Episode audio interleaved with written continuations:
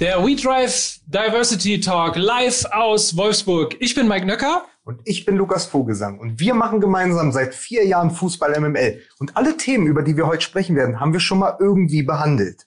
Der Unterschied wird allerdings sein, heute kommen die zu Wort, äh, die wirklich was zu sagen haben, weil sie schon qua ihrer Biografie sich äh, seit Jahren engagieren und im Grunde genommen eigentlich viel besser über die Themen, über die wir immer so, so ein bisschen begleitend geredet haben, eigentlich hier auch heute vorstellen können. Ja, wir haben ja immer die Distanz, ne, die Beobachterrolle, deswegen äh, ist uns auch immer so eine Nonchalance zu eigen und so. Wir haben heute gesagt, reden wir mit den Leuten, die wir hören wollen, die, die mich auch interessieren, die dich interessieren, wo wir sagen, wie ist das aus eurer Sicht? Also mal so ein bisschen Perspektivwechsel. Genau, der Perspektivwechsel, der äh, eigentlich nur dadurch zustande kommt, dass wir nicht einfach drüber reden, sondern einfach viele, viele Fragen stellen äh, werden. Das könnt ihr natürlich auch tun. Dafür gibt es den Livestream äh, sowohl bei YouTube als auch bei Facebook, wo ihr eure Fragen natürlich in den Kanal mit reinschreiben könnt. Ihr könnt auch, äh, dafür gibt es das äh, gute alte Handy, ähm, wo ich das auch sehen werde und möglicherweise auch mit aufnehmen werde. Aber ihr sollt ihn natürlich auch teilen, weil ähm, das dann, glaube ich, auch ein Thema ist, das allen hier, aber auch bei Volkswagen, bei Fußball MML, beim VfL Wolfsburg, also alle die, die heute beteiligt sind, einfach sehr, sehr am Herzen liegt. Also teilen, was das Zeug hält und äh, gibt uns die größte Reichweite in der Geschichte von Fußball MML. Was, was mir so gut gefällt, ist, dass wir am ganz großen Rad heute drehen, also auch die schweren Themen haben Inklusion, Integration, Rassismus und dass wir aber doch beide und du hast so einen schönen Pep Talk vorher gemacht. Du hast gesagt, dass wir trotzdem eine gewisse Leichtigkeit uns bewahren wollen und ich habe ja noch zu dir vorher gesagt, zeig der Welt, dass du besser bist als Jörg Dahlmann. Das mache ich auf jeden Fall sehr gerne auch. Äh, aber es ist völlig richtig. Und äh, vielleicht den Satz noch und dann stellen wir jetzt mal wirklich hier alle in der Runde auch vor.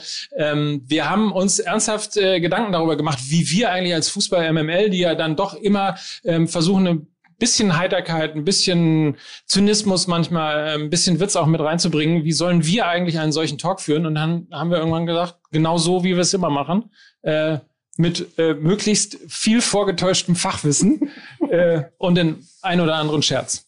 Genau. Stellst du, wie du magst, unsere Gäste vor? Begrüßen wir jetzt zunächst erstmal zu meiner Linken. Hier ist Tuba Tecker. Hallo. Was du machst, werden wir äh, natürlich gleich sein. Ähm, so viel Fußballerin, und heute bei Scoring Girls, beziehungsweise hast du gegründet, um durch Fußball Menschen zu helfen. Richtig, genau. Jungen, jungen Mädchen und Frauen vor allem. Wir begrüßen zur Rechten einen äh, deutschen Meister, einen siebenfachen deutschen Meister. Ich habe den Fehler begangen, beim MTV Stuttgart zu sagen, äh, sie sind sowas äh, quasi wie der FC Bayern äh, des Blindenfußballs. Na, da habe ich aber ganz schön einen draufgekriegt. Hier ist Alexander Fangmann. Guten Abend. Ja, ich glaube, Stern des Südens, das, das will ja jeder für sich beanspruchen. Deswegen da immer ein bisschen vorsichtig sein. Und wir begrüßen im Grunde genommen die, äh, die äh, Hausherrin, ne? Also so kann man es sagen, Jeanette, oder? Du bist, das ist, das ist dein Wohnzimmer, oder? Ich fühle mich auf jeden Fall sehr heimisch hier, ja. Schön, dass ihr da seid. Und du musst ja auch morgen schon wieder ran. Genau, um 14 Uhr spielen wir gegen Leverkusen. Es geht, da kann man hier gleich, Herr, Herr Fangmann ist nämlich Leverkusen-Fan. Das habe ich, das habe ich im, im, Vor, in der Vorbereitung im Gespräch. Es geht hier direkt ans Eingemachte. Hier Leverkusen-Fan, dort Köln-Fan, hier Spielerin vom VfB Wolfsburg. Also wir haben schon die Rivalitäten abgestellt. Wir können ja mal einen richtig geilen Witz in Wolfsburg machen, oder? Welchen? Leverkusen, da ist er, der Fan von Bayer Leverkusen. Monster. Morgen sind alle Heimfans von Wolfsburg auch zu Gast, oder? Ja, genau. Jeanette, aber Jeanette Jacapvi, um, ich hoffe, ich habe es richtig ausgesprochen. Fast. Fast. Ja. Wie würde ich es richtig aussprechen? Jacapvi. Habe ich das nicht gesagt? Ja, du hast Ah, es so. mit dem Z, S, so. Okay, okay. Mischung Ich nuschel da. das in, in sein, dass, Reste. du kannst froh sein, dass nachher noch Joscha Gibalogi kommt.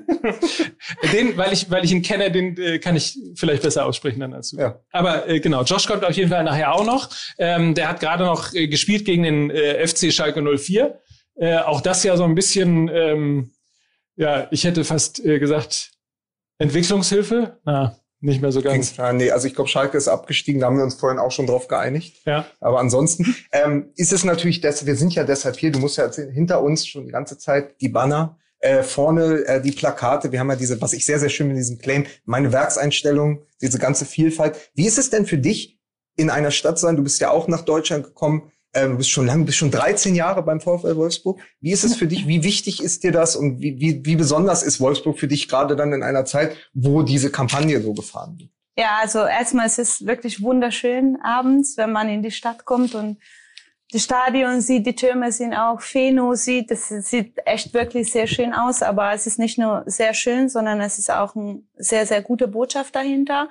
Und ich bin sehr stolz darauf, dass wir hier beim VfL Wolfsburg einen großen Teil davon beitragen können, wirklich Menschen Vielfalt ein bisschen näher zu bringen. Man hat auch so das Gefühl, also ich kann es nur bestätigen, als wir gestern Abend gekommen sind, äh, war es schon dunkel. Ähm, alle äh, Türme waren äh, bunt beleuchtet. Man sieht diese Plakate, du hast gerade gesagt, Werkseinstellung, äh, eben mit Diversity. Ähm, so, so man hat das Gefühl, das ist hier nicht einfach nur, weil es en vogue ist, sondern mittlerweile, der Verein macht das seit vielen, vielen Jahren. Ähm, mittlerweile ist das quasi auch ein Stück weit in die DNA hier übergegangen.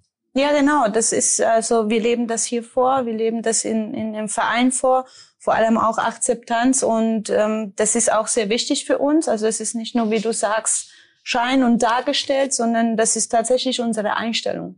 Kannst du beschreiben, was äh, Diversity, möglicherweise auch immer ein Begriff, weil er aus dem Englischen kommt, ja. logischerweise, unter dem sich jetzt nicht sofort jeder was ähm, vorstellen kann, was das für dich ganz persönlich bedeutet? Für mich bedeutet das, dass wir alle unterschiedlich sind und wir haben alle unterschiedliche Kulturen und dass wir voneinander dadurch wirklich sehr viel lernen können. Und das, das ist für mich wirklich auch Vielfalt, dass wir aneinander akzeptieren, voneinander lernen und miteinander leben.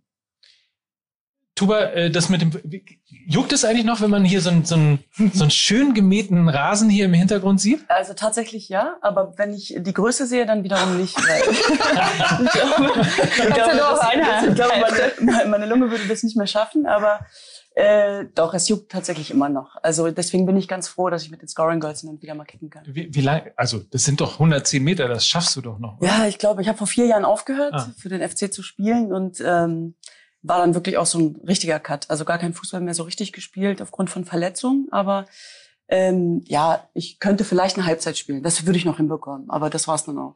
Guck mal, da spielst du schon mal mindestens, ich würde mal sagen, äh, 42 Minuten länger als ich. Aber wenn wir schon mal bei dem äh, Begriff sind, vielleicht gehen wir das mal auch äh, in, in die Runde, auch äh, für dich die Definition Diversity. Ähm, was steckt für dich dahinter? Also ich finde, dass sie das eigentlich schon sehr schön ähm, gesagt hat und wir merken es ja auch hier in dieser Runde. Ich meine, äh, unterschiedlicher könnte die Fankultur hier, hier glaube ich, auch nicht sein. Ähm, ich glaube, es geht tatsächlich darum, dass ganz viele unterschiedliche Menschen ähm, eben, dass es nicht wichtig ist, wo man herkommt und das ist eben auch bei diesem Projekt, äh, das ich äh, initiiert habe, wichtig, sondern wo man hin möchte, welche Werte man, welche gemeinsamen Werte man hat und vor allem nicht auf Unterschiede zu setzen, sondern eben auf Gemeinsamkeiten. Und ich glaube, das ist ähm, ganz, ganz wichtig bei dem Thema Diversity. Wir haben das übrigens 1A gemixt, ne? Fällt mir gerade auf. Die, die, Frauen sitzen hier, die Männer ist schön. schön. Es hat, es, super es, hat sich so, es hat sich so ergeben. Du, ja. du wolltest diese Sitzordnung so. Was mich aber interessiert, Tuba, wir kennen uns ja schon ein bisschen länger. Wir haben uns ja bei Tennis Borussia Berlin im Mommsenstadion äh, kennengelernt. Äh, ich kenne ja auch deine Schwester Düsenteckerl. Ähm, ihr seid ja mit dem, was ihr macht, German Dream, Hava Help, ihr setzt euch ja auch für Vielfalt und Völkerverständigung ein. Ich muss kurz erklären, äh, du bist jesidischer Herkunft, äh, in Hannover geboren. Äh, wie nimmst du denn diese Vielseitigkeit, diese Diversity-Kampagne wahr, auch aus der Ferne? Weil du bist ja immer, du kommst ja auch beruflich ständig an Wolfsburg vorbei, weil du musst ja immer von Köln nach Berlin, von Berlin nach Köln. Wie nimmst du denn dann Wolfsburg und diese Kampagne wahr? Also das auch als ehemalige Bundesligaspielerin. Also natürlich nehme ich das alles auch sehr, sehr positiv wahr. Plus, äh, ich muss dazu sagen, VW, äh, Volkswagen, äh, die Hälfte meiner Verwandtschaft hat für VW gearbeitet. Deswegen liegt es bei mir sowieso immer sehr nah. Und ähm, ähm, es ist natürlich ein schönes Gefühl, das auch von außen zu betrachten, ähm, wie sich das auch seit Jahren eben festigt und wie sie eben auch sagt, dass es in der DNA ist und nicht einfach nur, äh, damit es gut aussieht und äh, gut äh, sich anhört, sondern eben tatsächlich alle das auch leben. Und ähm, das gefällt mir sehr, sehr gut. Die ganze, als, als sei es gecastet, oder? Die ganze Familie. Weil deswegen baut, deswegen baut Volkswagen so beeindruckend ich geile Autos, sagen oder? so, aber liegt wahrscheinlich daran. Alexander, ähm, auch die Frage nochmal mit aufgenommen. Ähm, das Thema Diversity. Ähm, was bedeutet das für dich? Glaube, ich kann den beiden Damen auch kaum noch was hinzufügen. Ich, ich finde auch gerade das Wort Akzeptanz und eben auch äh, Selbstbewusstsein, sich selber gegenüber einzustehen, wo komme ich her, wer bin ich, um dann auch zu sagen, genau, wenn ich das akzeptiert haben möchte von anderen, dann akzeptiere ich das auch von anderen. Also, oder alles, was andere auszeichnet. Und das ist, glaube ich, der Punkt, äh, den ich immer so gerne auch gleich fast schon rüberziehen würde zum Fußball. Also ich meine, deswegen machen wir Mannschaftssport, weil da jeder irgendwie seinen seine eigenen Stärken mitbringt und natürlich hofft, dass die Schwächen, die es vielleicht gibt, durch andere ausgebügelt werden und dann auch sich gegenseitig unterstützt werden. Ja, um das alles werden wir heute reden. Um Inklusion, um Rassismus wird es gehen, äh, äh, sexuelle Orientierung, äh, Integration. Äh, und ich habe ja gerade eben schon gesagt, äh, Tuba äh, engagiert sich äh, mit den Scoring Girls. Was genau du machst? Lukas hat dich besucht in Köln und äh, das schauen wir uns mal die nächsten äh, zwei Minuten an.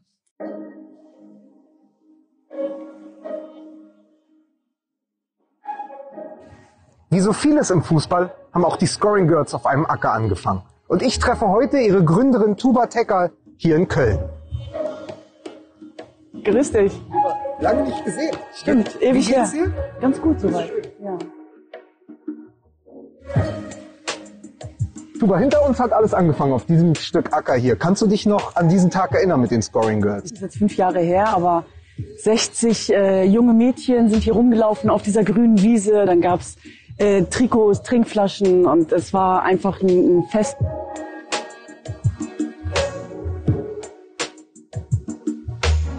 Ich habe mir einfach die Frage gestellt, was kann ich äh, zurückgeben, auch weil ich das Gefühl hatte, äh, dass ich sofort abgestempelt war, nur weil ich als Mädchen das Hobby hatte, Fußball zu spielen.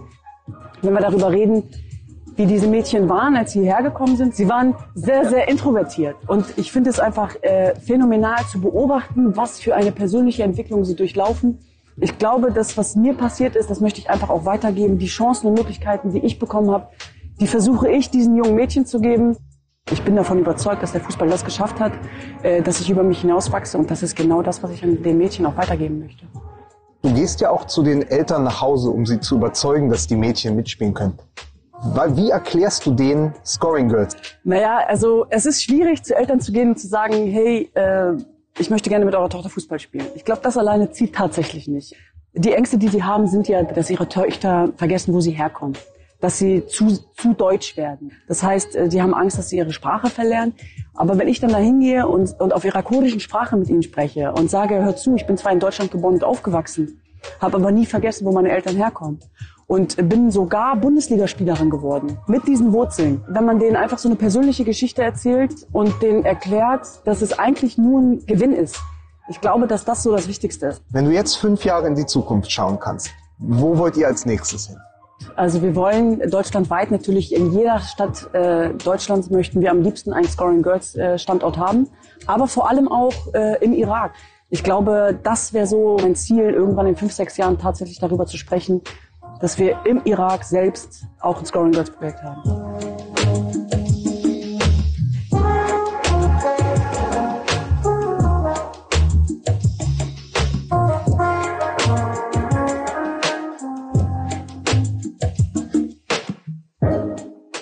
Ich habe dich noch genötigt, das Ding zu machen. Ähm, der war, glaube ich, drin ja? sogar. Ja. ja äh, wir haben das, wir haben das zwölfmal gemacht. Wir haben das zwölfmal gemacht. Ähm, nee, also um damit man die Scoring Girls versteht, muss man deine Geschichte kennen. Du bist äh, als eines von elf Kindern in Hannover groß geworden. Dein, äh, deine Eltern sind als Gastarbeiter nach Deutschland gekommen. Ähm, jesidischen Glaubens. Wie schwer war es da, als Mädchen der Mutter und dem Vater zu erklären, ich spiele jetzt Fußball auf dem, auf dem Bolzplatz? Ähm, natürlich sehr, sehr schwer weil äh, sich das für Mädchen nicht gehört, äh, mit äh, Schramm an Armen und Beinen nach Hause zu kommen. Und dann wurde das auch einfach äh, totgeschwiegen. Das heißt, ich habe es äh, verheimlicht viele Jahre und ich hatte aber das große Glück, du sagst es, ich komme aus einer Großfamilie, dass ich Brüder hatte, die mich äh, sehr gerne mitgenommen haben auf dem Bolzplatz und äh, mich dann dahingehend auch immer gedeckt haben. Und ähm, deswegen, es war natürlich sehr, sehr schwer, mit meinen Eltern darüber zu sprechen. Und äh, lange Zeit wurde es mir auch verwehrt, äh, oder ist es mir verwehrt geblieben, tatsächlich meiner Leidenschaft nachzugehen. Ich wollte gerne im Verein spielen. Ich durfte nicht im Verein spielen. Und äh, viele, viele Jahre nicht. Und deswegen habe ich ja erst mit 16 angefangen, im Verein zu spielen. Aber ähm, ja, auch meine Eltern haben dann eine ganz tolle Entwicklung dann durchgemacht. Aber es war natürlich nicht von Anfang an alles rosig. Du hast die Brüder schon angesprochen. Ihr seid sechs Schwestern, vier Brüder? Äh, dann wären also ja sieben, sieben, also ja. du hast sechs Schwestern und vier Brüder. Genau. Ähm, und die haben, die, die Brüder haben dann alle selber später Rugby gespielt, sogar Nationalspieler geworden. Genau, also nicht alle vier, aber. Zitat von dir, alle solche solche Hühn, solche Tiere. Ähm, wie alt warst du, als dich der Älteste warst, glaube ich, ne? als ähm, die, der dich zum ersten Mal mitgenommen hat auf den Fußball? Wie alt warst du da? Sieben, tatsächlich. Also ich war sieben Jahre alt und er war. Und war das für dich sofort klar? Geil, das ist der Ort. Hier möchte ich sein. Fußball, das ist mein Ding.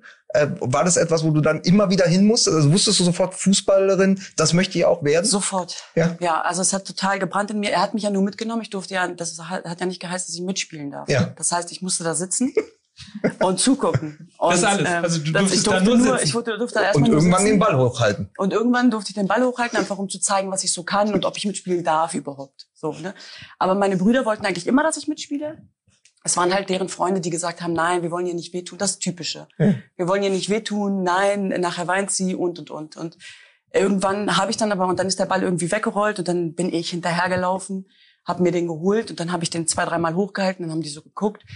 Und ab dem Punkt, Zeitpunkt äh, durfte ich eigentlich dann auch immer mitkicken und habe den relativ schnell eigentlich schon mit sieben Jahren gezeigt, dass ich sogar besser kann als manche Jungs. Und ähm, Klingt, die Szene klingt immer, die hast du schon, die hast du mir schon mal erzählt, die klingt immer wie in so einem Hollywood-Film, wo so am Baseballplatz, Asche, das Kind so, so ein, wartet die ganze Lukas Zeit. im irgendwann, Hintergrund. irgendwann, irgendwann kommt dieser Ball und es schlägt den und Home Run und dann darfst du mitspielen. So stelle ich mir das vor. Ich habe mal eine Frage direkt, äh, weil Jay, du bist ja in Ungarn groß geworden. Wie war denn das für dich? Also wie gab's das auch, diesen Widerstand? Äh, du hast, wie alt warst du, als du angefangen hast zu spielen? Ja, also angefangen so richtig war ich auch so sieben, acht, also in der Schule. Aber ich habe natürlich schon vorher, war ich nur am Ball. Es war jetzt nicht so wie bei dir, dass es verboten war oder sich nicht gehört hat, sondern es war halt einfach nicht populär. Keiner wusste, okay, Frauenfußball, was will sie denn? So war es ungefähr. Ja, mach mal, mach mal.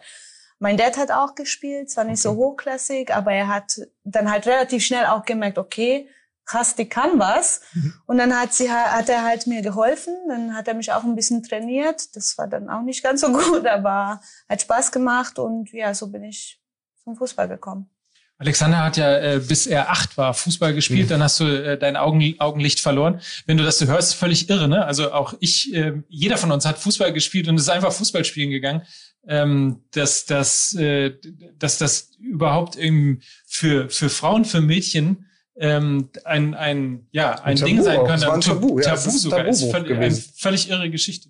Ja, aber es ist ja, das muss man ja wirklich eben dann aus der Religion her, aus der Herkunft her, das ist eben dann, ist, aber es, ich habe immer, Das war man, übrigens eine Frage an Alexander, aber das ich war hab aber, keine Frage gehört. aber das, ich habe auch keine Frage gehört. Danke, gut, danke Alexander. Ich habe auch keine Frage gehört in diesem.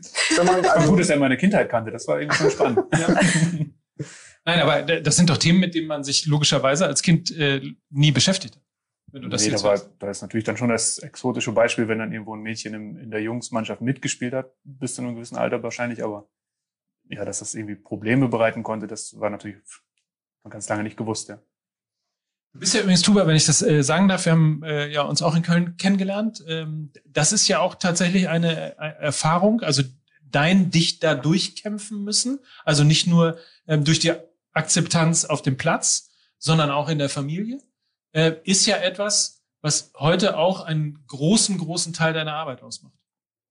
Ja, richtig. Also deswegen habe ich tatsächlich auch äh, für Harvard Help das äh, Projekt Scoring Girls ins Leben gerufen. Das ist, glaube ich, auch nicht losgelöst von meiner persönlichen Geschichte zu verstehen, wie Lukas schon gesagt hat, weil ich es eben durchgemacht habe. Es äh, geht, ging vor allem um Kämpfe innerfamiliär, aber es ging auch gesamtgesellschaftlich. Frauenfußball war nicht so angesehen und wir waren äh, Mannsweiber und und äh, wir waren äh, breite Frauen mit Kurzhaarschnitt, angeblich alle, ja. aber es stimmt echt, du wurdest ja Totti genannt. Ja, ich wurde Totti genannt. Allerdings äh, wahrscheinlich nicht wegen der fußballerischen Fähigkeiten, sondern vielmehr wegen der Frisur. Aber ähm, das war tatsächlich mein, mein Spitzname. Das war tatsächlich mein Spitzname. Und äh, ja, es ist mir natürlich ein ganz, ganz großes Anliegen, um jetzt wieder ähm, den Übergang zu den Scoring Girls zu schaffen, ähm, einfach meine persönliche Erfahrung weiterzugeben. Und ähm, ich hätte mir seinerzeit gewünscht, so wie meine Brüder es dann später wurden, aber dass es jemanden gibt, der mich schon viel früher an die Hand nimmt und mir so ein paar Steine aus dem Weg räumt und mir sagt, du kannst es schaffen. Bis zu meinem 17., 18. Lebensjahr dachte ich, also hatte ich eine ganz krasse Opferhaltung.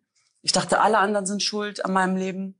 Ich darf nix äh, und und und und äh, durch den Fußball habe ich halt aber eine ganz äh, andere Sichtweise bekommen und bin aus mir äh, hinausgewachsen und das ist so das beste Beispiel eigentlich und das ist der Grund, warum ich die Scoring Girls, also das sind junge Mädchen, im Alter von acht bis 18 Jahren, die äh, nicht nur Fußballtraining kriegen. Also Fußball ist zwar der Weg, die Mädels zu öffnen, die Familien so ein bisschen zu öffnen, aber es geht um so viel mehr. Es geht darum, das Selbstbewusstsein zu stärken.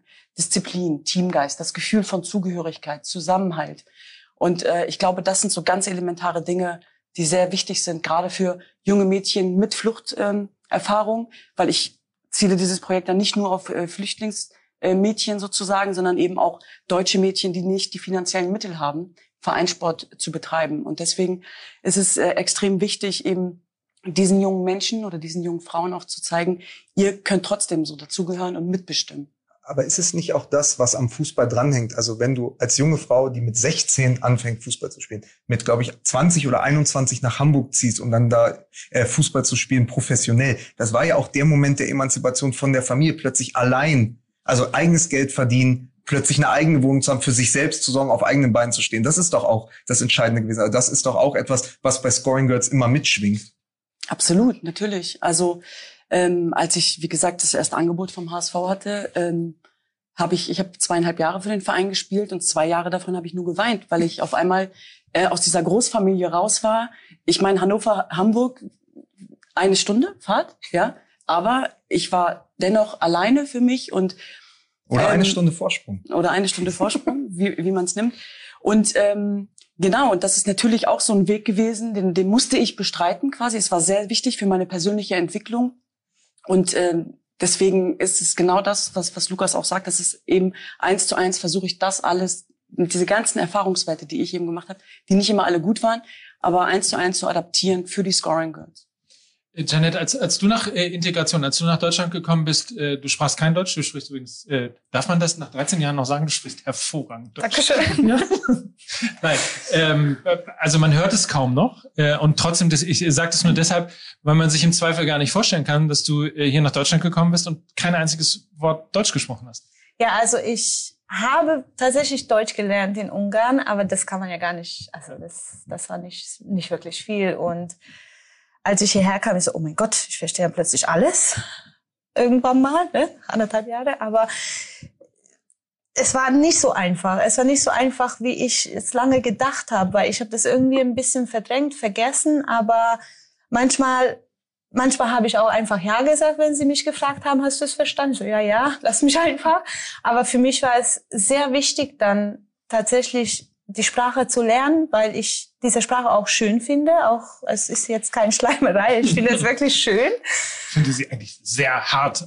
Ja, ja aber ich finde die Sprache wirklich schön und für mich war das gar keine Frage. Ich lebe in diesem Land. Ich verdiene hier mein Geld. Ich möchte die Leute kennenlernen. Ich möchte die Sprache kennen. Ich möchte auch diese Kultur kennen. Und ich wusste, dass Sprache wirklich äh, der Schlüsselelement dazu ist. Und das war für mich halt einfach sehr wichtig. Waren wir Deutschen äh, nett zu dir? Also hattest du das Gefühl, hier ja, willkommen zu ja, sein? Ja, doch. Also ich habe, das ist immer so eine eine Frage. Nimmt man das persönlich, wenn man verbessert wird in der Sprache oder ausgelacht völlig wird? Normal. Mike das völlig normal. Lukas macht das heute. Lukas macht das heute in jeder Man muss ja wissen, Mike Nöcker hat mit Fußball MML Deutsch gelernt. Ja.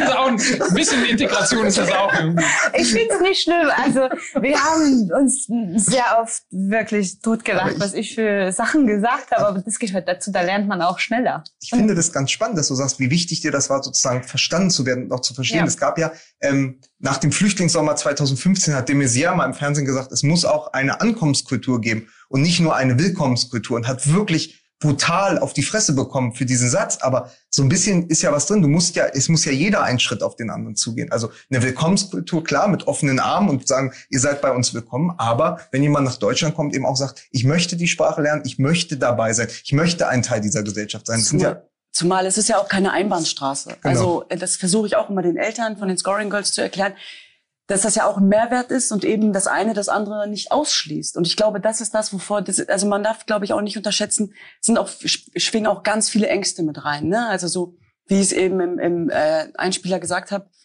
die Angst vor Entwurzelung, die ist ja ganz, ganz heftig. Und deswegen ist es, glaube ich, wichtig, dass man, wenn man mit ihnen spricht, ihre Ängste und Sorgen auch ernst nimmt, aber dann eben auch ähm, sagt, ihr müsst auch einen Schritt quasi auf uns zugehen und äh, dass es eben das eine das andere nicht ausschließt. Ich habe noch eine Frage, Tuba. Ähm, die, die Kraft des Fußballs. Also wenn wir darüber reden, dass ähm, Mädchen ähm, oft Schwierigkeiten haben, überhaupt Fußball spielen zu dürfen. Dann ahnen wir dahinter natürlich, dass das auch teilweise eine kulturelle Herausforderung ist, weil es eben auch durchaus Kulturen gibt, ähm, wo der Mann quasi mehr Rechte hat oder als das stärkere Geschlecht angesehen hat als die Frau. Ähm, was, was kann in deiner Arbeit, was kann Fußball und, und welche Kraft könnte er sogar entwickeln, wenn man noch viel, viel mehr Fußball spielen lässt, Mädchen ähm, mit solcher Herkunft Fußball spielen lässt? Hm. Ich habe ja zum Beispiel ganz viele Scoring Girls, die in den Herkunftsländern kein Fußball spielen durften. Also es war verboten, grundsätzlich. Und äh, jetzt hier auch erstmalig quasi die Möglichkeit bekommen dazu, dieser Leidenschaft, die sie eigentlich schon immer in sich gespürt haben, auch nachzugehen. Äh, ich hatte sogar Mädchen, die sich äh, in, in, im Herkunftsland sogar als Junge verkleidet haben, um Fußball zu spielen. Ich glaube, dass äh, die Kraft des Fußballs, ich glaube, ich bin davon überzeugt, dass die Kraft des Fußballs enorm ist. Also äh, Sport allgemein, aber jetzt sprechen wir ja mal vom Fußball.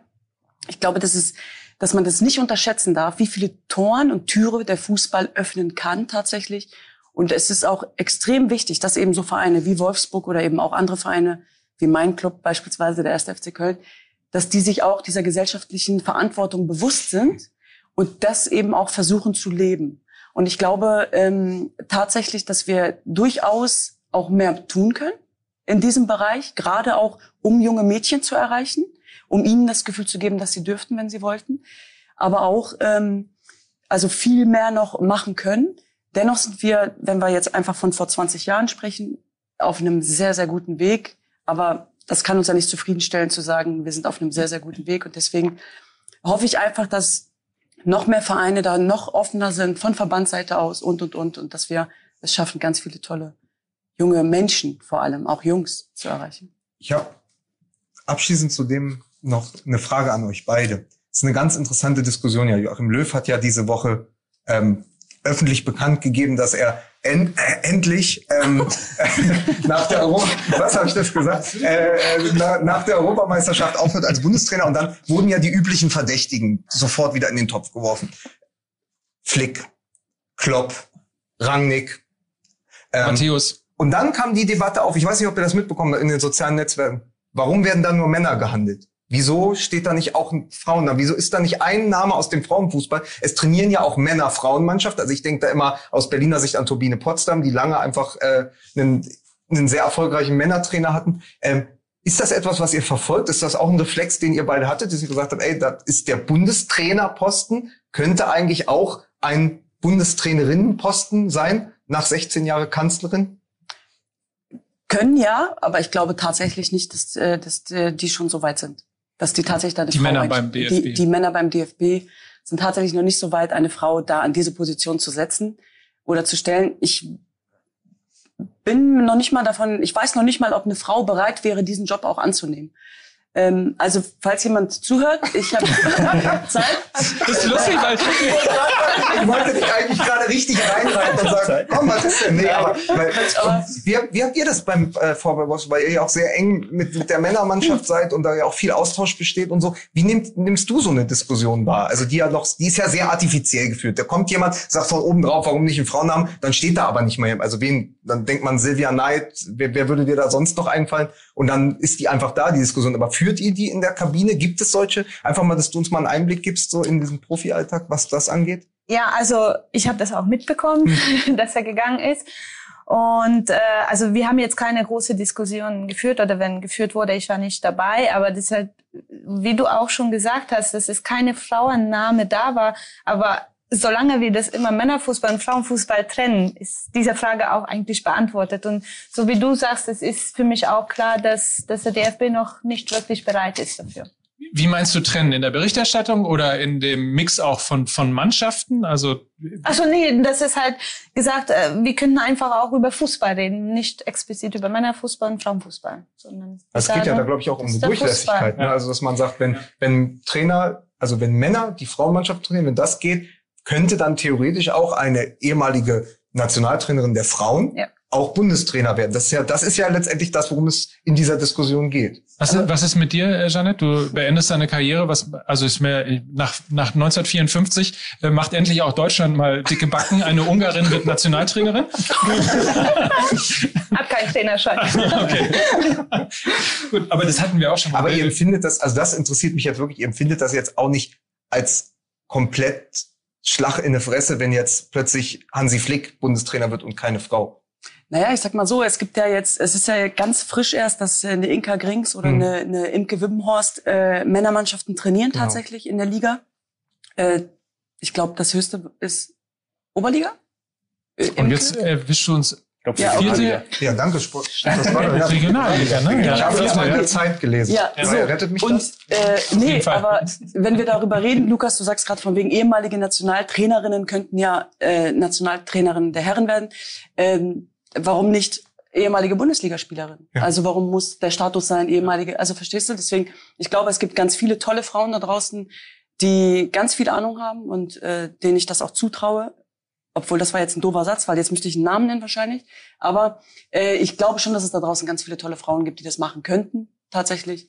Ob es eine Frau gibt, die sich das zutraut, weiß ich nicht. Ich, ich finde sowieso, man könnte mal eine Lanze dafür brechen, dass äh, Frauen auch endlich mal in Führungspositionen von Vereinen mit, äh, wo wo ist die erste Präsidentin eines Fußballvereins, wo ist die erste Schatzmeisterin. Ich glaube, es gibt viele Bundesliga-Vereine, die wären finanziell besser dran, wenn die Frauen mal die Finanzen übernehmen würden. Obwohl wir gerne shoppen. Obwohl ihr gerne, ja, das könnt ihr dann ja auch quasi schauen. Ne? Vereinsgeld. Genau. Nein, aber jetzt mal Scherz beiseite. Also ich glaube, dass das auch der Kultur des Fußballs auch jetzt gerade, ich meine, wir haben so viele auch im letzten Podcast über Geisterspiele geredet und über die Art und Weise, was da äh, wirklich teilweise unflätig reingebrüllt wird. Also diese ganze Tonalität des Fußballs. Ich glaube, würden Frauen dem Fußball, dem Profi, dem Männer-Profifußball wahnsinnig gut tun. Zumal wir reden doch heute von äh, Diversität. Und ich meine, wenn wir alle etwas gelernt haben, dann ist es doch tatsächlich, dass, dass das einfach nur ein Mehrwert ist. Und niemals irgendwie, weil natürlich unterschiedliche Blickrichtungen immer perfekt sind. Und deswegen ja, also ich bin dafür.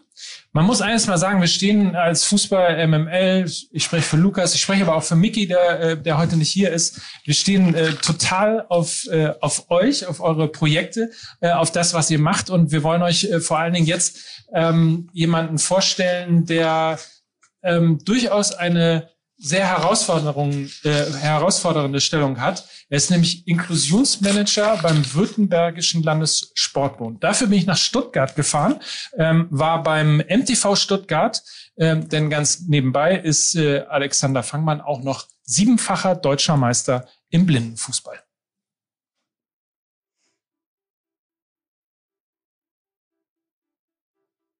Es geht um Inklusion, um Menschen mit Beeinträchtigungen und Behinderungen im Sport und speziell im Fußball. Ich bin verabredet mit Alexander Fangmann. Er ist Inklusionsmanager beim Württembergischen Landessportbund und er ist deutscher Meister. Boy. Das ist also das ominöse. Weil ich kann. Hier kann man auch verwenden, klingt nur gut.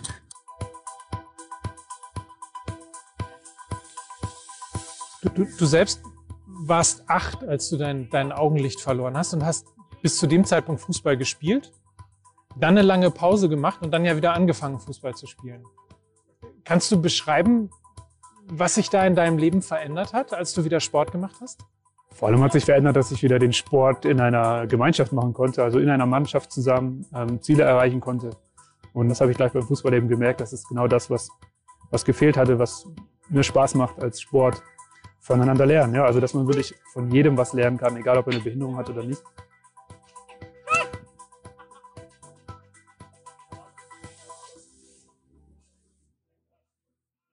Mit dem Blindenfußball funktioniert so, dass wir eben dieses Feld haben mit den zwei Längsbanden, ähm, 40 Meter lang, 20 Meter breit. Wir haben Tore, die sind so groß wie beim Feldhockey, 3,66 breit, etwas größer als Handballtore. Ansonsten eigentlich das, alles das, was man aus dem Futsal vielleicht kennt, weil der Blindenfußball sich eben aus dem Futsal ableitet und äh, eigentlich das komplette Regelwerk identisch hat, bis auf eben die behinderungsspezifischen Eigenarten, also dass man sich bemerkbar machen muss durch dieses Boy, was wir sagen. Boy, Spanisch für ich komme. Ähm, und so verhindert man natürlich erstmal Zusammenstöße, aber kann natürlich auch anzeigen, äh, Achtung, ich greife dich jetzt an, weich mir bitte aus. Ihr habt einen Ball, der klingelt, richtig? Ja. Warum ist Sport vor allem oder vielleicht sogar auch Fußball vor allem für das Thema Inklusion so wichtig? Ich denke, gerade beim Sport oder auch im Speziellen beim Fußball ist eben alles unwichtig, was neben dem Platz als Hindernis erscheint. Solange du eine Leidenschaft für den Sport, für den Fußball äh, verfolgst, dann ist das das Wichtige und das vereint eben. Da spielen dann sowas wie eine Behinderung oder Einschränkung insgesamt keine Rolle. Wir wünschen uns eigentlich immer, dass unser Sport noch ein bisschen professioneller vonstatten gehen kann. Also viele Leute stecken sehr viel Zeit rein, gerade so auf Nationalmannschaftsebene. Dass es einfach auch noch ähm, ja, mehr Wertschätzung von außen vielleicht bekommt. Ja, schon auf jede Hilfe und Unterstützung eben angewiesen sind und hoffen, die auch immer durch den durch guten Sport dann auch zurückzahlen zu können, weil ich glaube, das ist das, was, was Blindenfußball auch auszeichnet. Es ist auch für Zuschauer sehr attraktiv.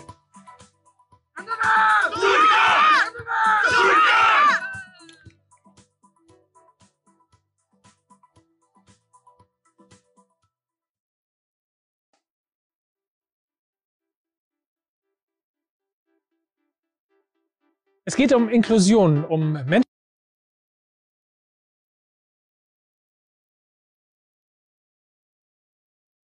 Ähm, wie das funktioniert. Darüber werden wir gleich natürlich genauso reden. Aber zunächst erstmal ähm, müssen wir äh, eigentlich mal ganz kurz, Alexander, über deinen Job reden. Inklusionsmanager beim Württembergischen Landessportbund.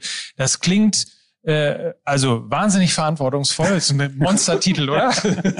also, was ist, was steckt dahinter? Was machst du? Also hinter dem Titel steckt erstmal ähm, der Grund, dass es aus einem DOSB-Projekt entstanden ist. Das Sport-Inklusionsmanager-Projekt war, lief zwei Jahre lang über den DOSB. So bin ich sozusagen in dieses Berufsfeld Sport gelangt. Ähm, tatsächlich versteckt sich dahinter eigentlich die Arbeit, äh, ja, Vereinen äh, aufzuzeigen, was Inklusion im Sport bedeuten kann, wie sie eben selber aktiv werden können, welche Unterstützungsleistung es von Verbandsseite gibt, die es eben in, in vielfältiger Form ähm, gibt, von, von finanzieller Unterstützung bis zur tagtäglichen Beratung von Vereinsmitgliedern, Trainern, Übungsleitern, Vereinsmanagern, also die eben auch im Verein was zu sagen haben, ähm, die so ein bisschen in die Richtung zu leiten, dass es eben in allen Sportarten, heute sprechen wir viel über Fußball, aber ich habe jetzt auch sehr viele andere Sportarten eben gelernt, ähm, sehr gut möglich ist, gemeinsam Sport auszuüben, wenn es auf einem gewissen Niveau eben stattfindet. Kannst du sagen, mit, mit welchen Problemen, Herausforderungen äh, du da so täglich konfrontiert bist? Äh, ja, also es ist wirklich sehr, sehr vielfältig. Ich denke, eins, was wir eben auch schon mal hatten, ist tatsächlich dieses, äh, wie kann denn das überhaupt gehen? Also so den ersten Schritt zu wagen. Ähm, sich dem Thema zu öffnen.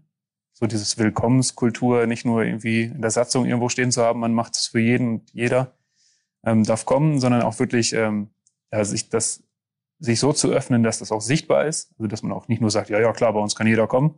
Äh, es kommt nur keiner. Ähm, die Anfragen müssen ja auch erstmal kommen. Also daher ähm, muss man schon auch ein bisschen offensiv damit umgehen, weil Menschen mit Behinderung oft einfach aus ihrem Alltag sehr viele Hürden kennen und erleben ähm, dann kommen die nicht unbedingt auf die Idee, äh, beim Dorfverein um die Ecke nachzufragen, ob sie da in der ähm, Sportgruppe mitmachen können, äh, weil sie einfach denken, die, die schreiben nichts davon auf ihrer Webseite, die haben keine bestimmte Angebote für mich, ich bin da gar nicht, ich passe da gar nicht rein, weil die Trainer sich nicht auskennen. Ähm, wobei wir dann natürlich auch immer sagen, Trainer, ein guter Trainer oder guter Übungsleiter muss sich auch jetzt nicht speziell mit Behinderungen auskennen. Er sollte einfach nur ja, mit dem Thema Vielfalt sich auskennen. Und das sollte jeder guter Trainer ja hinkriegen, also auf verschiedenen Niveau Angebote schaffen zu können. Also ich, ein Punkt muss ich ehrlicherweise beichten. Ähm, ich war nie besonders gut darin, ähm, auf behinderte Menschen zuzugehen. Ich weiß nicht warum, ich kann es überhaupt nicht erklären. Es gibt keinen Grund dafür. Es ist nie irgendwas, ähm, was das in mir ausgelöst hat. Aber ich habe eins in Stuttgart gesport, äh, gemerkt. Durch, durch Sport ist sofort eine so total normale Ebene da und es macht Klick und man ist sofort drin und alles, was man möglicherweise in irgendeiner Form an Manschetten oder ähnlichem gehabt hat, ist, ist sofort weg. Ist das etwas, was du ähm, nicht nur bei mir erlebt hast, sondern möglicherweise auch der Grund ist, warum du das tagtäglich in deinem Beruf machst? Sicherlich, äh, wobei ich tatsächlich vielleicht an dieser Stelle mal beichten muss, dass es mir auch ganz lange Zeit so ging. Also ich, ich konnte selber, obwohl ich ja selber sozusagen äh, als schwerbehindert gelte mit 100 Prozent, ähm, nicht so gut auf andere Menschen mit anderen Behinderungen zugehen, weil ich da auch nicht, weil ich ja auch nicht sehe, wie ich dann eben damit umgehen kann. Was hat der Mensch denn? Sitzt der im Rollstuhl? Hat er vielleicht irgendwie eine andere körperliche Behinderung, die ich irgendwie gar nicht einschätzen kann? Ähm, das hat schon auch gedauert. Ich glaube, das ist dann wirklich erst mit dem Erwachsenwerden äh, gekommen, dass man da einfach seine eigene Offenheit entdeckt hat. Ähm, und ich denke gerade im Fußball, klar, ich meine, du hast unsere Truppe erlebt, die sind ähm, nicht auf den Mund gefallen. Alter, da werden wir wirklich, also, Leute, da werden wir gleich auf jeden Fall noch ein bisschen aus dem Nähkästchen plaudern, mein Oh je, okay. lieber Mann. Nee, aber also das ist natürlich der wichtigste Punkt. Also ich weiß von manchen nicht mal die, den Grund, warum sie nichts mehr sehen, weil mich das in dem Moment nicht interessiert. Wir spielen zusammen Fußball und darum geht's. Wir wollen äh, trainieren und natürlich muss man manchmal diese Klassifizierung im Behindertensport eben machen, also feststellen lassen, warum, in welchem Grad bin ich behindert, ja. Ähm, oder in dem Fall eben, was habe ich für eine Augenkrankheit und wie stark schränkt sie mich ein beim Sport. Aber letztlich spielt es im tagtäglichen Umgang natürlich überhaupt gar keine Rolle. Wir sind ja nicht nur blinde, stark sehbehinderte Menschen, sondern haben ja eben auch sehende Mitspieler, Mitspielerinnen, äh, Torguidinnen. Also da sind wir natürlich sowieso auch ständig äh, mit allen anderen Sinnen dabei. Deswegen ähm, ist das nicht so auf eine, ja, auf das Thema Blindheit festgelegt. Das, das habe ich ja heute erst gelernt, dass der Torwart, da denkt man nicht drüber nach, dass der Torwart beim Blindenfußball sieht. Ich bin mir da aber auch nicht ganz sicher. Mike stand bei uns auch im Tor. Ich glaube, war in dem Moment schon auch blind. Der, der Alexander aus Stuttgart, der wettet. Er kann den Mike Nöcker schon erkennen. Ne? Am Schmerzensschrei. Am Schmerzensschrei. Nein, aber ähm, das ist aber genauso diese, diese Berührungsängste, die hat man oft schon. Also man weiß nicht, so, es ist diesen, diesen ersten Schritt zu machen. Und uns ist aufgefallen, als Mike erzählt, als sie dann weggegangen sind, haben sie dir noch zugerufen, wir sehen uns am Samstag.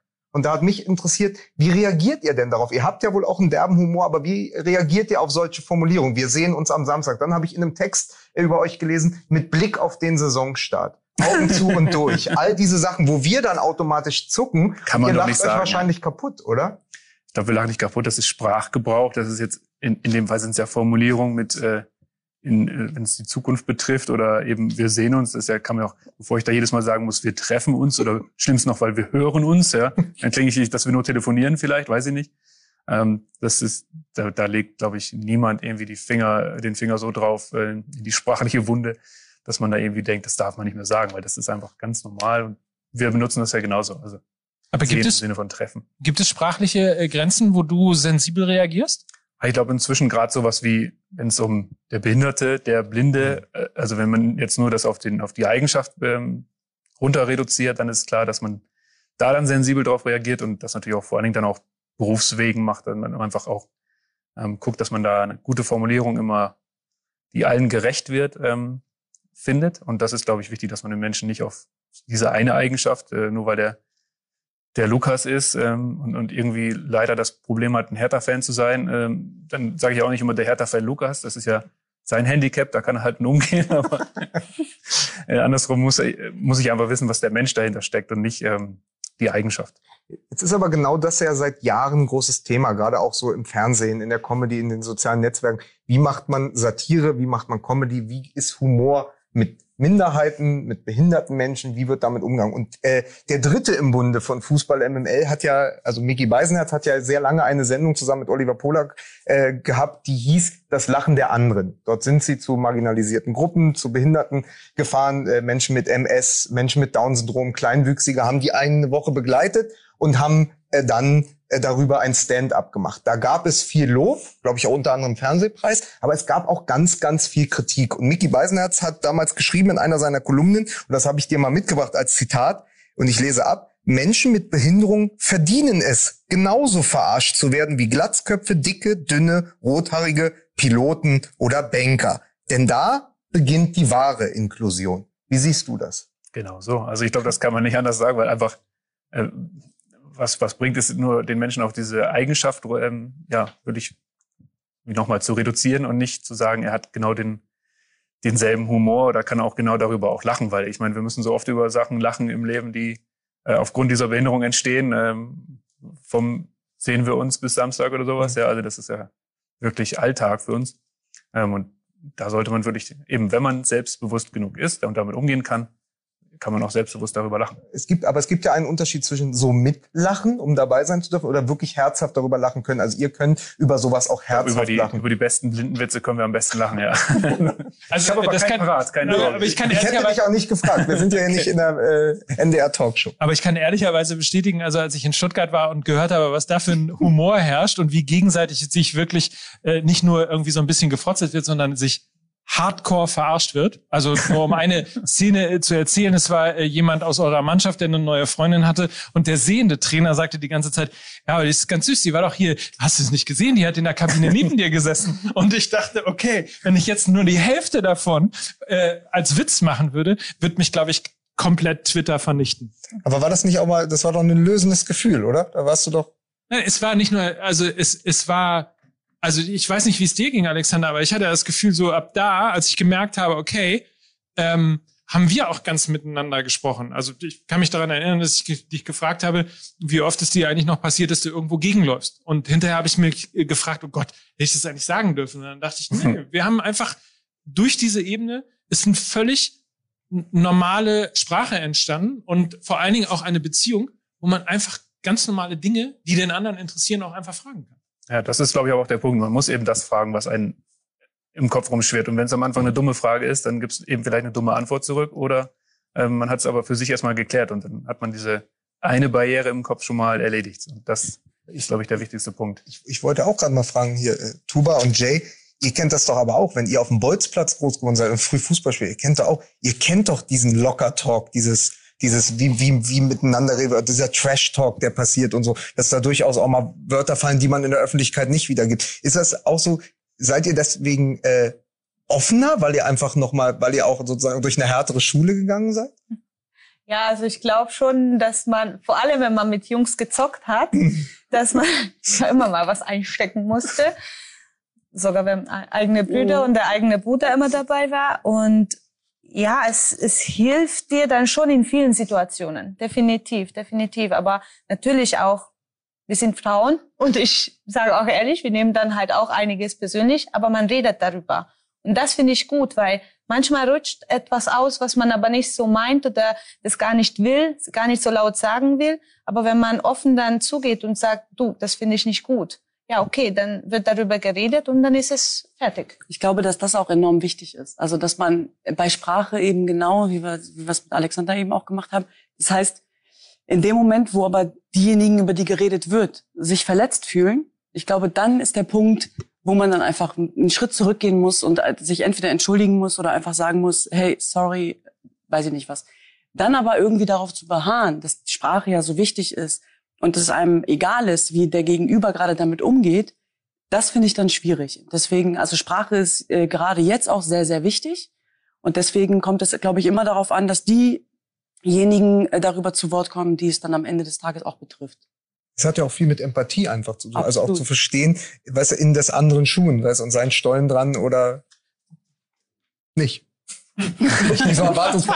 Das wäre jetzt die große Pointe. Nee, ja, einfach, ich habe hab gedacht, du machst jetzt eh die große, große Überleitung gleich. Ich mach, nein, ich wollte, wollte eine Sache wollte ich äh, noch fragen, weil wir eben äh, so viel auch eben über Inklusion gesprochen haben und über die Kraft des Fußballs. Ähm, du wirst es auch kennen vom Spielfeldrand. Ähm, jeder aus dem Stadion kennt ähm, die Tribünen der Rollstuhlfahrer und ähnliches. Und wenn man darauf achtet, wie die mitgehen, wie leidenschaftlich die im Stadion sind und wie wichtig ihnen auch nachher der äh, Kontakt zu den Spielerinnen und Spielern ist, äh, ist das wahrscheinlich etwas, was du sehr oft, vielleicht sogar bei jedem Spiel letztlich mitbekommst. Genau, ich finde, es verbindet uns dann auch, weil ich finde es toll, wenn, wenn die Leute uns supporten und die kommen ins Stadion, egal was sie haben und egal was sie machen. Und ich glaube, das gibt nicht nur denen Kraft, sondern auch uns. Das ist, dass wir wirklich etwas tun, was gut ist, womit wir auch Menschen helfen können, weil eben der Fußball und der Sport verbindet. Übrigens, äh, falls eben jemand nachgerechnet hat, das Gefühl hat, äh, das sind nicht 1,50 Meter, wollte nur einmal kurz auch für alle Juristen äh, unter euch erwähnen, wir sind alle getestet ähm, wir wissen, was wir, was wir hier tun sozusagen. Und ähm, ich wollte noch eine äh, dritte Ebene mit reinbringen in die in die äh, Geschichte und zwar das Thema Bildung und äh, Entwicklung. Wir haben ähm, unter anderem durch eine langjährige Partnerschaft zwischen Volkswagen und Terre des Hommes Mickey Beisenherz losgeschickt. Und ähm, der ist zumindest mal per Homeoffice-Schalte quasi einmal durch die Welt gegangen was kannst du so dabei? Der, der Rasenreporter Mickey Beisenherz. Der Rasenreporter Mickey alles, Wen wir hier alles haben, ne? Wahnsinn. Den oder? Mickey Beisenherz. Und äh, der wird euch jetzt auf jeden Fall äh, Terre des Hommes vorstellen.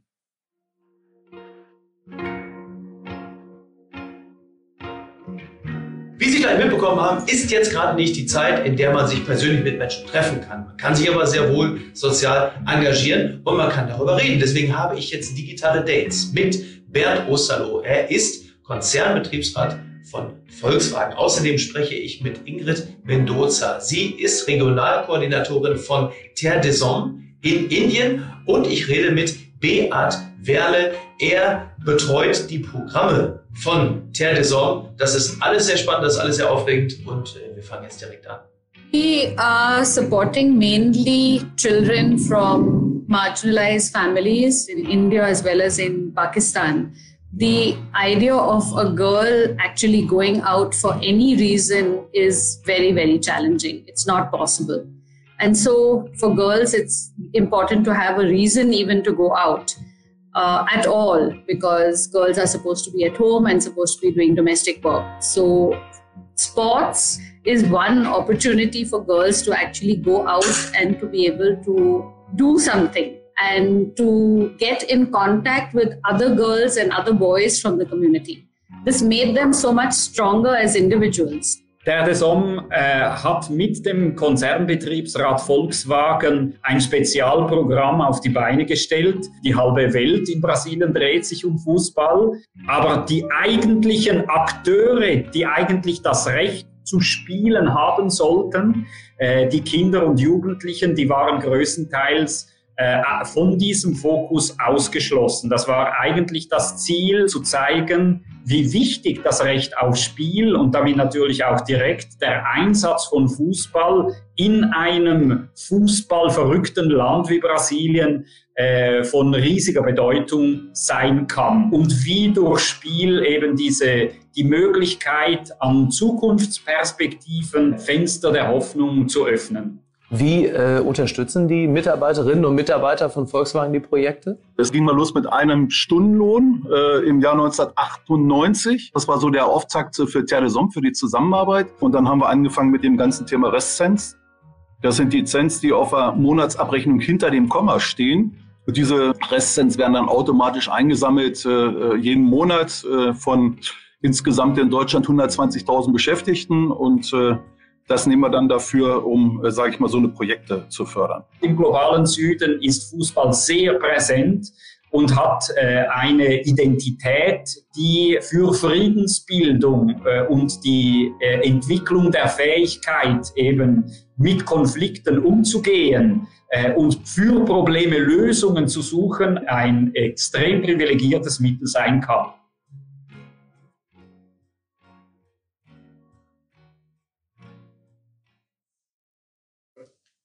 Wir haben im Vorfeld dieser Sendung ein längeres Interview mit Jens Kuniszewski von Terre de Somme in Osnabrück und mit äh, Mariana Andrade in Sao Paulo geführt. Das äh, werdet ihr hier im Kanal von Volkswagen We Drive Football ab äh, morgen, denke ich, sehen können. Wirklich äh, sehr spannende Projekte, die eben von Volkswagen mit unterstützt werden. Und ich habe mich äh, mittlerweile hierhin äh, ja in die Ecke ein bisschen gestellt, weil ich meinen Platz abgeben musste. Und zwar für Josua Gilagogi. Schön, dass du da bist. Dankeschön, danke. Direkt, äh, sagen wir ganz kurz, wie ist das Spiel ausgegangen heute? Habt ihr gewonnen? Ich glaube, wir haben gewonnen 5-0. Oh, lief also ganz gut. Ja. Du bist bester Laune. Schön, dass du da bist. Ähm, du bist natürlich da, weil wir mit dir gleich auch über Rassismus reden wollen, wir über Vielfalt reden wollen, ähm, weil du aber auch ein Trikot mitgebracht hast, Ja, genau. ähm, das heute getragen wurde. Und zwar überraschenderweise von dir. Ja, es tut mir leid, wenn das stinkt ein bisschen, aber der offizielle Trikot und habe ich 90 Minuten mitgespielt. Genau, und dieses Trikot, äh, und davon gibt's noch ein zweites, ähm, wird Terre de Somme zur Verfügung gestellt. Ähm, die werden das versteigern. Insofern, wenn ihr Lust habt, das Ganze mit zu unterstützen, wie gesagt, äh, morgen, übermorgen äh, werden nicht nur all die Filme, die ihr heute hier in der Sendung gesehen habt, äh, sondern eben auch das äh, Interview äh, im Kanal ausgespielt. Tolle Projekte, die wirklich äh, zu unterstützen sind. Wenn ihr Lust habt, das mitzutun, dann ersteigert doch einfach eines äh, dieser beiden Trikots, folgt Terre de Somme in den sozialen Kanälen, dann werdet ihr äh, auch relativ schnell mitbekommen, wo das Ganze funktioniert. Ich ähm, mach, soll ich mir mal ein bisschen gemütlich machen, weil wir wollen ja ein bisschen. Kann ich mich hier hinsetzen oder oh, hier guckt angewidert gucken Regisseure, Kameraleute. Ja. Wie geht's dir? Man muss dazu sagen, wir kennen uns ähm, weil wir zusammen meine Elf gemacht haben. Das heißt, Wie heißt, wie heißt denn eigentlich die Mutter von Niki Lauda? Muss man äh, Maximilian Arnold fragen. Ja, das ist, das ist wirklich das, was mich am meisten verstört hat. Ich habe mir die Sendung auch geguckt. Also jetzt, man muss das wissen, meine elf, zehn Songs, die man sich wünscht und ein Shit-Hit. Und das ist aus der Kabine, aus dem Kraftraum des VfL Wolfsburg, Mama Lauda. Und er hat wirklich noch gute Miene zum wirklich bösen Spiel gemacht. Ja, als man noch zum Après-Ski durfte, der ein oder andere, äh, der Ältere unter uns wird sich dran erinnern, damals. Ähm, nein, aber du, du bist hier. Äh, ich habe äh, Janette eben ganz zu Anfang, ähm, als wir äh, in die Sendung eingestiegen sind, die Frage gestellt, wir sind gestern hier angekommen, die Stadt ist bunt, ähm, man sieht äh, unter anderem dich äh, auf den Plakaten äh, mit der Werkseinstellung ähm, hier wird so sehr Diversität, Div Diversity, äh, Vielfalt äh, gelebt. Wie besonders, wie, wie wichtig ist es für dich, äh, bei diesem Verein zu spielen? Es ist nicht nur für, für mich, ich glaube, es ist wirklich von, von der Mannschaft, weil wenn wir gucken, unsere Mannschaft, wir haben viele verschiedene ähm, Nationalitäten, wir haben viele Farben auch und ich denke, das ist äh, unsere aktuelle Gesellschaft. Es gibt keine, keine Platz mehr für diese, für diese Rassismus, für diese Homophobie oder diese Diskrimination und wir wollen nur einfach eine tolle Zeichen setzen. Ich denke, viele mehr Vereine machen es. Wir haben angefangen jetzt, ich glaube, das ist schon zwei Jahre. Und am Anfang, ja, sie haben ein bisschen uns gesagt, ja, sie müssen nicht das machen, das geht nicht. Sie, sie, sie müssen nicht äh, das unterstützen, aber am Ende, wenn wir gucken, ich glaube jetzt fast allen, äh, allen Kapitänen spielen mit äh, dieser Regenbogenbind, auch in England. Und ich glaube, das ist, ja, das ist ein, ein Movement wie diese Movement Black Lives Matter. I think das ist, äh, ich glaube, das ist, das ist sehr, sehr wichtig für äh, unsere neue Generation, dass sie müssen ver verstehen, was ist unsere Grenze und was können wir nicht mehr akzeptieren. Es ist ja immer die erste journalistische Frage in so einem Fall und die hat Mike damals aufgestellt.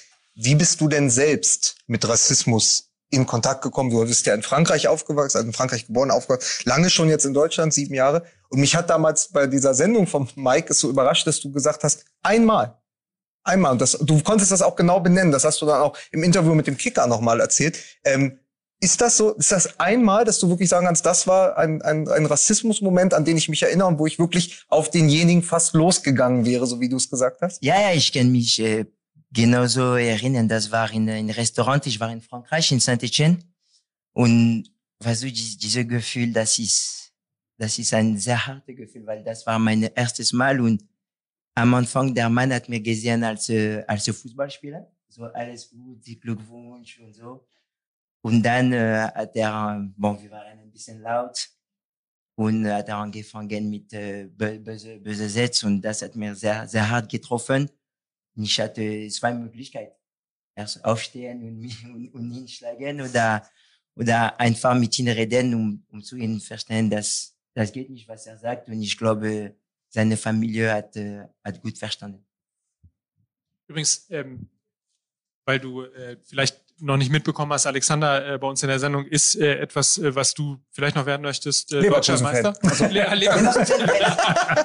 ich hoffe, dass sie bleiben intern. Du bist wirklich ein deutscher Meister in diesem Fall, siebenfacher deutscher Meister im Blindenfußball. Gibt es Menschen, die sich auf den Straßen über dich lustig machen oder hörst du irgendwelche Form von, von Ablehnung, von Ausgrenzung? Ja, hören ist manchmal schwierig. Natürlich, ich glaube, es passiert viel öfter wahrscheinlich, als ich das wahrnehme, weil es oft natürlich irgendwas Visuelles ist. Man geht aus dem Weg, man macht vielleicht irgendwie eine, was weiß ich, Gestik, Mimik. Ähm, das kriegt man natürlich nicht mit, aber ich sag mal so, was man natürlich irgendwie schon mitkriegt, wenn irgendwie kleine Kinder fragen, Mama, guck mal, der blinde Mann oder sowas, ja, wenn er auch mit, ich schätze mal, wahrscheinlich mit dem Finger gezeigt wird, so ungefähr. Ähm, was ich nicht schlimm finde, absolut nicht, aber was dann schlimm ist, ist, wenn die Mutter sagen, sei leise, ja. Also der, der darf das nicht hören. So, das ist eher so, am liebsten würde ich immer, ich bin da nicht so, ich bin da vielleicht ein bisschen zu schüchtern, würde da nicht jedes Mal hingehen und sagen, ähm, wieso darf, wieso darf, äh, darf man das nicht sagen? Ich kann das doch hören und äh, ist doch alles gut. Sprechen Sie lieber mit dem Kind mal drüber, was das alles so bedeutet. Ähm, aber ich glaube, das ist dann so ein bisschen die vielleicht Aktivistenrolle, die ich in dem Fall dann nicht einnehme. Aber ähm, klar, natürlich gibt es das für viele behinderte Menschen, die da äh, viele Diskriminierungen erleben müssen. Ähm, ich glaube, es ist wirklich auch ein Punkt, äh, wo man sich dann erstmal als Mensch, der das dann macht, fragen soll. Also am Ende sind wahrscheinlich 80 Prozent von uns irgendwann im Leben behindert. Ja? Ob es dann mit 75 oder schon früher ist, ist ziemlich egal, aber man kommt in diese Rolle. Und daher ist das eigentlich eher was, was man sich schon mal die 75 Jahre vorher auch sparen kann. Tuba, du, du im täglichen Leben, im, in der Arbeit mit, mit den Mädchen auch? Ja, auf jeden Fall, schon erlebt. Natürlich ähm, ähm, am Anfang tatsächlich, auch wie Alexander das sagt, mich irgendwie nicht in dieser Aktivistenrolle gesehen und wollte auch nicht unbedingt für Aufklärung sorgen, aber es gibt natürlich viele Momente, wo ich auch sehr, sehr verletzt war. Ähm, wo ich das aber mit mir selbst ausgemacht habe, oft und auch viel geweint habe. Äh, jetzt bin ich natürlich in einer ganz anderen Rolle, auch als Vorbild für die jungen Mädchen, die ich auch trainiere. Das heißt, dass ich denen auch vermittel und denen sage, dass es ganz, ganz wichtig ist, dass sie, wenn sie das Gefühl haben, verletzt zu sein, auch darüber zu sprechen. Ich habe ganz oft, wenn Witze über mich gemacht worden sind, wie der Dönerspieß läuft wieder auf oder so, äh, mitgelacht, weil ich dachte, wenn du jetzt was sagst, obwohl dich das so krass verletzt hat, äh, dann ziehst du die ganze Stimmung runter und alle haben doch gelacht und und und und ich glaube, das ist etwas, was ich auf jeden Fall gelernt habe und was ich so auch nie wieder ähm, machen würde. Und deswegen sage ich aber auch den Mädchen, die ich trainiere, tatsächlich oder mit denen ich zu tun habe, dass sie äh, immer sagen müssen, wenn sie in irgendeiner Form das Gefühl haben, dass sie verletzt sind oder oder oder. Aber es passiert es auch, ähm, du hast ja nicht nur jesidische Mädchen, du hast ja nicht nur türkische Mädchen, nicht nur arabische Mädchen, du hast ja alles bunt gemischt. Passiert da auch nicht in der Gruppe bei 40, 80 Mädchen ganz viel Diskriminierung untereinander, weil gewisse Volksstämme, gewisse Ethnien gar nicht miteinander können. Dann ist sie plötzlich mit der Kurdin spiele ich nicht, ja, aber mit der mit der Türkin spiele ich sowieso nicht. Das ist eine, die kommt aus ist aus Arabien, da habe ich überhaupt keine Lust drauf. Mhm. Das kennt man ja auch. Ich, ich wohne im Wedding, da kenne ich das von der Straße. Da ist immer da hat jede Minderheit eine andere Minderheit, auf die sie herabschaut. Ähm, tatsächlich war das auch meine Angst, als ich die Scoring Girls ins Leben gerufen habe. Ich hatte Angst davor.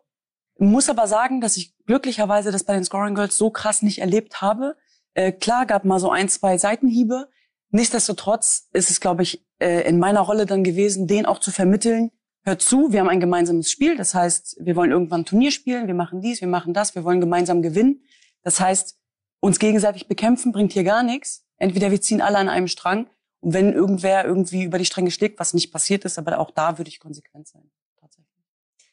Apropos Konsequenzen und apropos übrigens auch Wedding. Es gibt ja ein ganz bekanntes Beispiel, Kevin Prince Boateng, der im Wedding groß geworden ist. Der ist in seiner Zeit in Italien, als es äh, Rassismus von den Rängen gab, als es Beleidigungen gab für schwarze Spieler auf dem Platz, hat er orchestriert, dass die ganze Mannschaft vom Platz geht. Du hast in den Interviews immer das Beispiel Patrick Vieira, der als Jugendspieler von Manchester City einmal mit seiner Mannschaft vom Platz ist. Du sagst ähm, ganz klar, wenn so etwas passiert auf dem Platz, also wenn ein Gegenspieler einen Mitspieler beleidigt oder andersherum oder wenn es von den Rängen kommt, von den Tribünen, dann müssen wir das auch als Mittel wählen, um zu sagen, bis hierhin und nicht weiter, wir brechen das Spiel hier ab. Beide Mannschaften gehen vom Platz. Das ist doch das, was du sagst, oder? Ja, ja, und das war auch, ich denke, das war von ein bis zwei Jahren, das war ein Problem in Portugal. Mhm. Äh, Porto hat gespielt, ich weiß nicht, wie, gegen welche Mannschaft.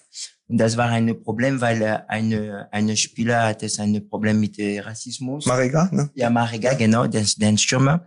Und sein Mitspieler, sie wollen nicht, dass er rausgeht. Mhm.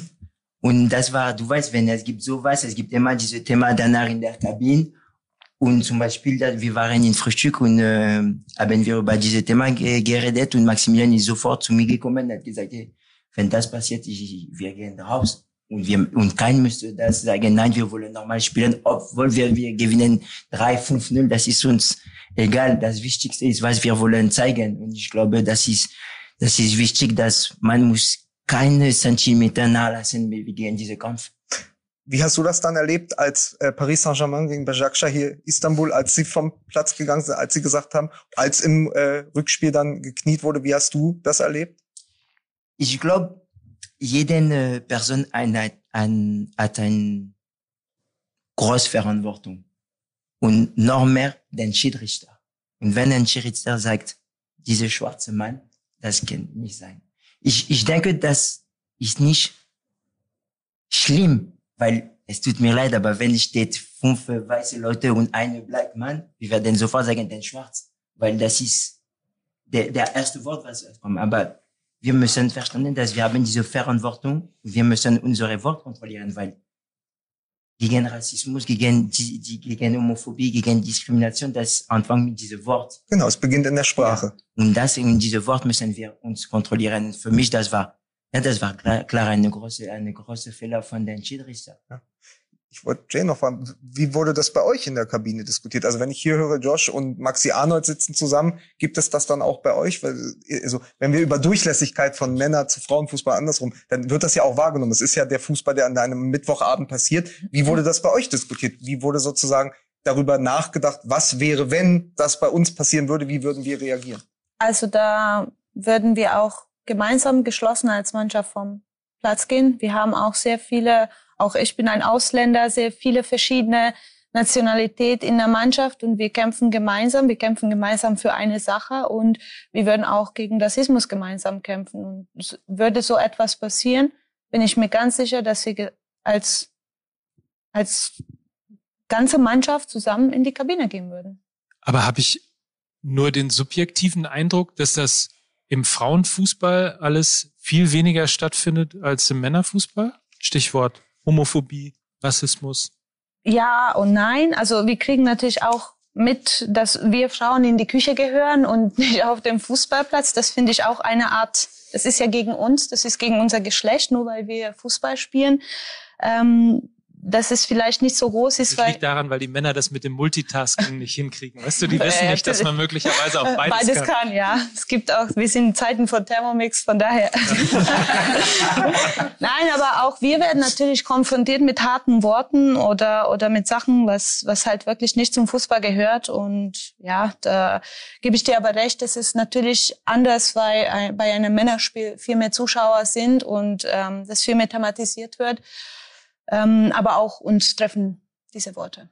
Aber ich habe auch das Gefühl, sexuelle äh, Orientierung, also eben nicht nur äh, ein, ein heterosexuelles Leben zu führen, ähm, das ist im Frauenfußball deutlich normaler, aber eben auch was, oder vor allem, was den Mut angeht, das auch einfach völlig natürlich zu leben. Das ist ein sehr interessantes Thema. Ich finde aber mittlerweile, dass es bei uns mittlerweile leider auch ein Klischee ist. Also jeder, der Frauenfußball spielen, äh, steht auf Frauen. Das ist ja klar. Nicht, also ist ja. Ironie. Standard. Äh, genau, aber das, ich finde das komisch, weil das ist es nicht. Aber ja, bei uns ist vielleicht aus dieser Klischee heraus resultieren dann normaler, äh, dass es äh, jeder sich traut zu sagen, ja, ich oute mich jetzt, ich stehe auf Frauen, das, ich habe damit kein Problem und auch unsere Community hat damit kein Problem. Ich finde das bei Männern ein bisschen äh, anders, weil es, äh, sobald ich weiß, in Deutschland kein aktiver Spieler sich geoutet hat. Ich glaube nicht nur nicht nur nicht in Deutschland, sondern das auch Einzige, woran ich mich erinnern ja. kann, ist glaube ich zweite Liga in England und Rugby. Rugby und Rugby. Und Rugby. Und Rugby. Überraschenderweise. Genau. Überraschenderweise, ja, gar nicht, mal gar nicht so, weil ich glaube einfach, das, das, die sind einfach weiter. Die, die sehen auch Sportlichkeit und Männlichkeit anders. Die wird anders definiert im Rugby, gesünder, glaube ich, auch als im Fußball. Ähm, was äh, mich da aber interessiert hat, ich habe ein ganz schönes Zitat gefunden von dir. Du hast gesagt, ähm, da ging es so ein bisschen um Internetmobbing, weil ganz viel passiert ja gar nicht mehr. Gerade jetzt passiert ja gar nicht mehr viel auf der Tribüne, sondern in sozialen Netzwerken, in Foren, in Facebook, auf Instagram, was darunter geschmiert wird, muss man ja auch sagen. Du hast es ganz gut verglichen. Du hast gesagt, das Internet ist so ein bisschen wie das Stadion. Der Einzelne ist in der Masse anonym und kann sich deshalb erlauben. Habt ihr diese Erfahrung auch gemacht? dass es einfach, dass sozusagen der Fußball so progressiv wie er sein möchte und sein kann und wie viel er euch auch gegeben hat, dass er oft eben auch in manchen Teilen sehr, sehr seiner Zeit hinterherhinkt, wenn man sich so anguckt, was von der Tribüne oder im Internet kommt.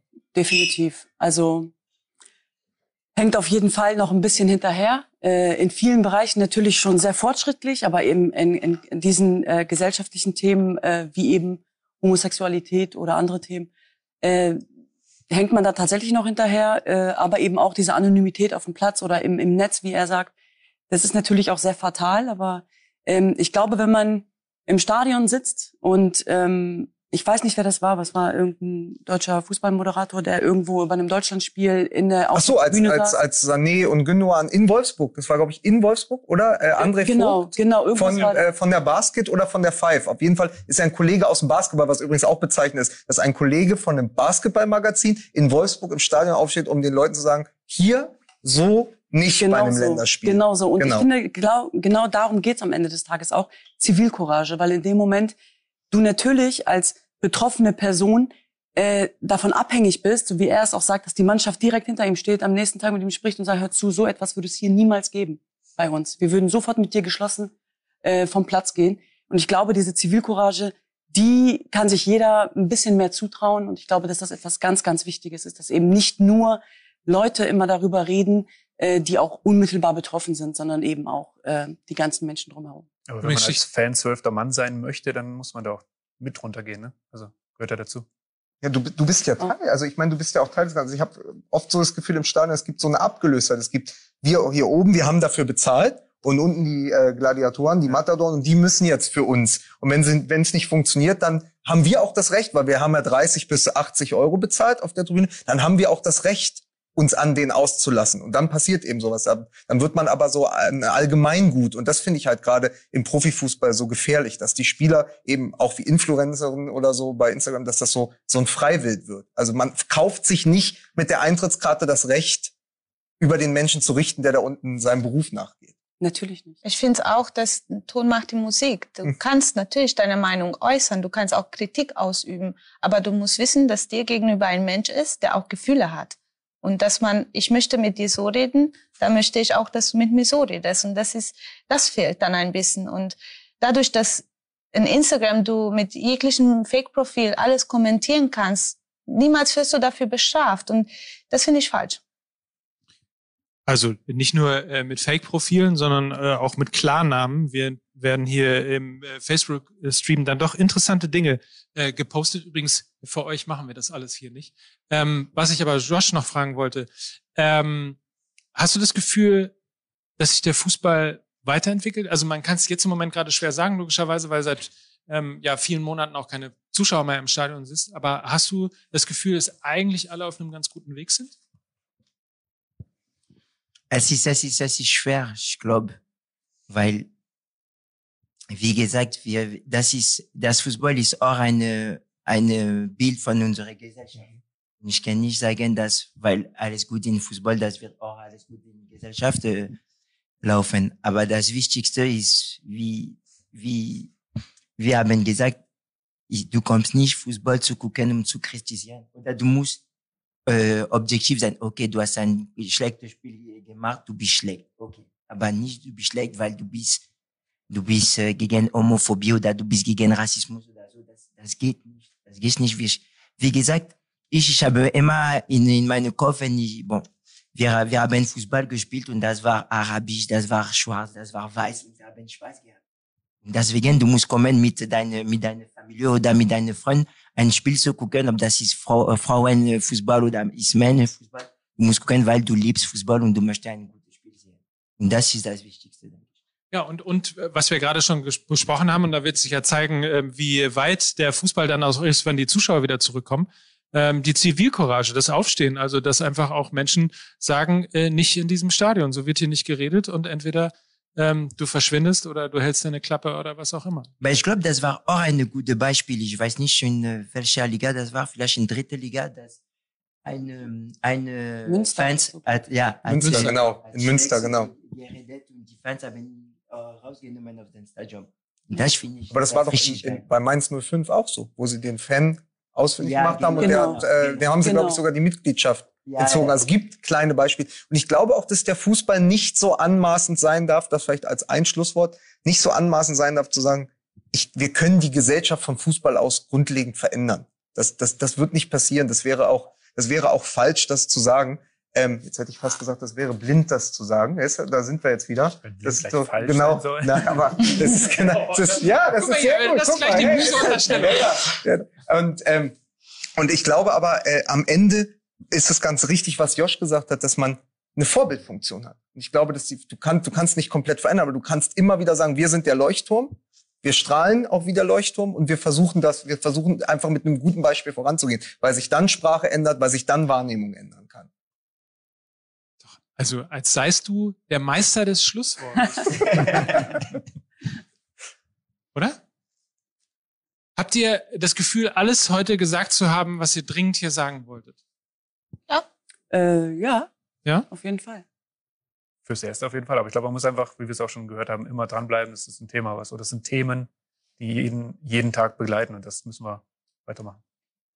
Ja, und, und das ist, glaube ich, das ist, glaube ich, das Allerwichtigste, dass man einfach immer weitermacht und dass man sich auch nicht äh, aufhält. Ich ähm, kann immer wieder ähm, die, die, die Stimmung äh, beim FC St. Pauli beschreiben, was das Thema Rassismus beispielsweise angeht. Da wird halt aufgestanden. Wenn einer äh, irgendjemanden rassistisch beleidigt, beschimpft, äh, da muss noch nicht mal rassistisch beleidigt werden, muss einfach nur der Schiedsrichter beschimpft werden oder ähnliches. Also wenn im Stadion einfach nicht respektvoll äh, mit einem anderen umgegangen wird, dann stehen einfach in diesem Stadion auch zehn Leute um den Gut. herum auf. Jetzt hast du auch noch, jetzt hast du wirklich eine MML-Folge rausgemacht. Jetzt hast du auch noch St. Pauli mit in die Sendung bekommen. Gut, das jetzt, also schön, dass ihr alle hier gewesen seid. Das war die Vo- Volkswagen Tailgate to Diversity. Äh, Das ist unsere Werkseinstellung. Vielfalt. Danke an Alexander Fangmann, Joscha Gilavogi, Tubat Hekal und Jay. Ich krieg's nicht, ich, hilf mir, ich krieg's nicht hin. Wir haben's nicht, wir haben's War schon. Wir haben's, sag's bitte. Was? Sag den Namen bitte. Nee, da, ich habe mich eben schon reingeritten. Das ist. Ach komm, jetzt mach's, mach's nicht. Lass mich nicht so hängen. Nee, also ich lese es jetzt ab, okay? Ich versuche das jetzt ein einziges und letztes Mal. Okay, ist alles gut. Ja?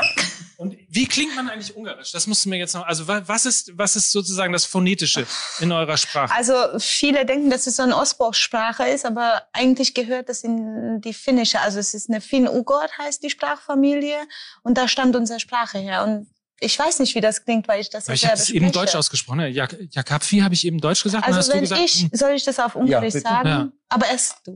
Jakabfi würde ich Ja, immer ja. sagen. Das ist ja auch 50 Jahre Sendung mit der Maus. Sag's einmal Auf und dann sag ich und das war Okay. Ungarisch und dann sind wir fertig. Okay? Okay, ich würde, also in Ungarn wird mein Name auch andersrum ausgesprochen, weil bei uns Familienname vorne ist. Jakob Fijonet. Ach, das ist wie, wie in Japan, ist das doch auch so, ne? Stimmt. Ja, bestimmt. Mal. So, das war Ungarisch. So, Jakabfi Janet. der, der will nicht Schluss machen. War gut? Will Nicht nach Hause. gut. Wir können raus, wir können aufhören. Das war's auf jeden Fall. We Drive Diversity, der Talk, live aus Wolfsburg. Vielen Dank, dass ihr dabei wart. Teilt den Stream und äh, vor allen Dingen die Werkseinstellung. Bis bald und tschüss hier aus Wolfsburg.